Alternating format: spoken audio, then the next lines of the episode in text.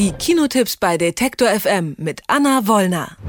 Anna Wollner freut sich gerade sehr auf die Berlinale, die nächste Woche startet, aber diese Woche muss sie mit uns äh, nochmal sozusagen im Normalmodus Kinostarts besprechen. Ich weiß nicht, ob sie dabei glücklich wird, aber das finden wir gleich raus. Hallo Anna.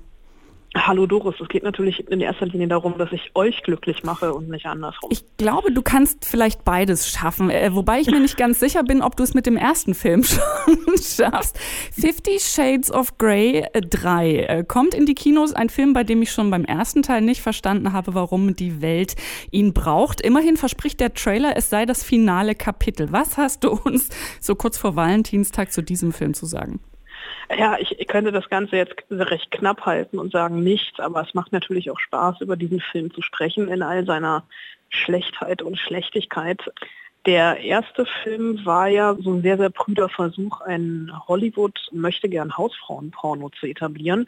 Im zweiten ging es dann ein bisschen mehr auch darum, sich gegenseitig auszupeitschen. Und jetzt im dritten Film geht es eigentlich damit los, wo normalerweise romantische Filme aufhören, nämlich mit der Hochzeit von Anastasia Steele, der jungen Journalistin, die eines Tages in das Büro des Multimillionärs Christian Grey stolpert und die jetzt tatsächlich heiraten, die dann so ja die verschiedenen Szenen und des Buchs auch abarbeiten, an die Côte d'Azur fliegen, zurück nach Seattle. Sie versucht, äh, sich in der Arbeitswelt weiter zu etablieren. Er versucht, weiter Herr über sie zu werden.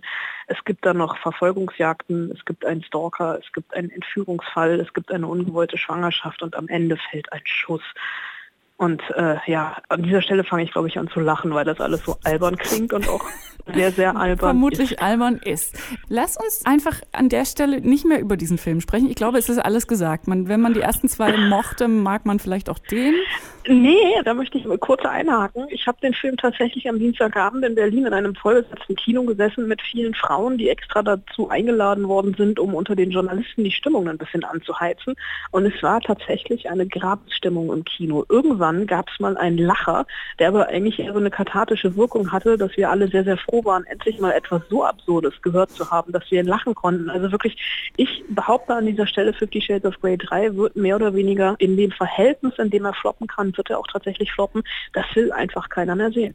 Also eine klare Ansage, niemand mag Fifty Shades of Grey 3. Dann äh, bin ich gespannt. Wir haben noch ähm, ein Angebot für Menschen, die so ein bisschen in Valentinstagsstimmung sind oder vielleicht auch gerade nicht.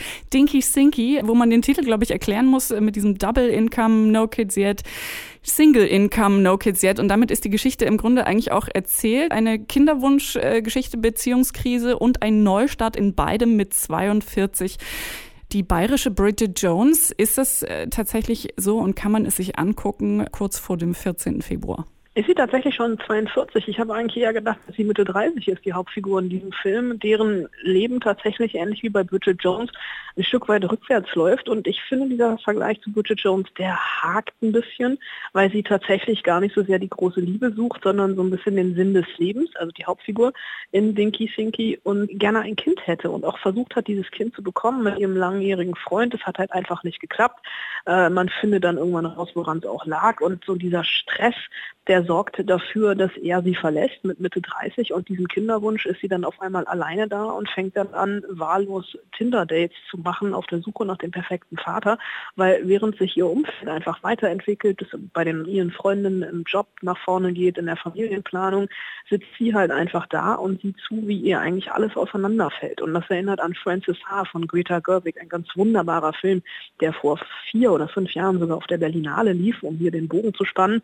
Und Dinky Sinky lief im letzten Jahr auf dem Max-Ophüls Filmfestival, hat da, glaube ich, sogar auch den Preis fürs beste Drehbuch bekommen. Und das ist so ein sehr, sehr charmantes, manchmal etwas holpriges Debüt mit unbekannten Schauspielern, aber was trotzdem so, ja, dadurch, dass es manchmal eben so ein bisschen holprig und spröde ist, die Lebenswelt ganz gut trifft, weil es eben nicht darum geht, dass es so ein Hochglanz Bridget Jones, wenn am Ende alles scheiße ist, Essen einfach Schokoladeding ist, sondern sich wirklich mit den Problemen der Mit-30er ähm, sehr, sehr ähm, authentisch auseinandersetzt. Ey, dann wollen wir äh, die Hauptdarstellerin Katrin Röver tatsächlich nicht älter machen, als sie ist. Ich habe nochmal recherchiert, 36, wahrscheinlich ah, dann ähnlich wie die Protagonistin. Stimmt, ja. Also haben wir von äh, zwei ähm, Filmen bisher einen Totalausfall und einen, den man sich durchaus angucken kann. Jetzt bin ich gespannt auf Nummer drei. Wind River, zumindest schon mal schön winterlich. Ein Thriller mit dem Mann, den du seit gefühlt zwei Jahren in allen deinen Facebook-Posts äh, hashtagst, äh, mit Jeremy Renner. Ist es dein Lieblingsfilm diese Woche?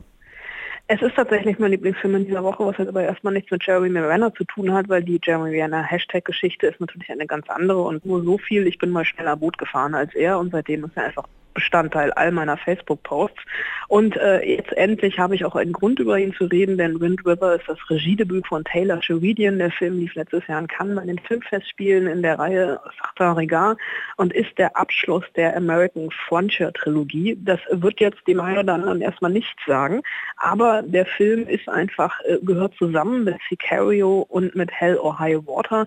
Zu allen drei Filmen hat ähm, Taylor Sheridan das Drehbuch geschrieben. Hier hat er jetzt auch die Regie übernommen und Jeremy Renner und Elizabeth Olsen in ein sehr kaltes Setting gesetzt, nämlich nach Wyoming, in den Schnee, in die Berge, in ein Indianerreservat. Und da wird eines Tages eine junge Frau äh, ermordet in den Bergen gefunden. Und äh, Jeremy Renner spielt einen Wildhüter und Fährtenleser, der sich der Leiche annimmt, Unterstützung bekommt er von einer jungen FBI-Agentin, die einfach in diesem Setting nicht vertraut ist. Sie ist überrascht aus Las Vegas angereist und muss sich erstmal in dieser männerdominierten Welt zurechtfinden.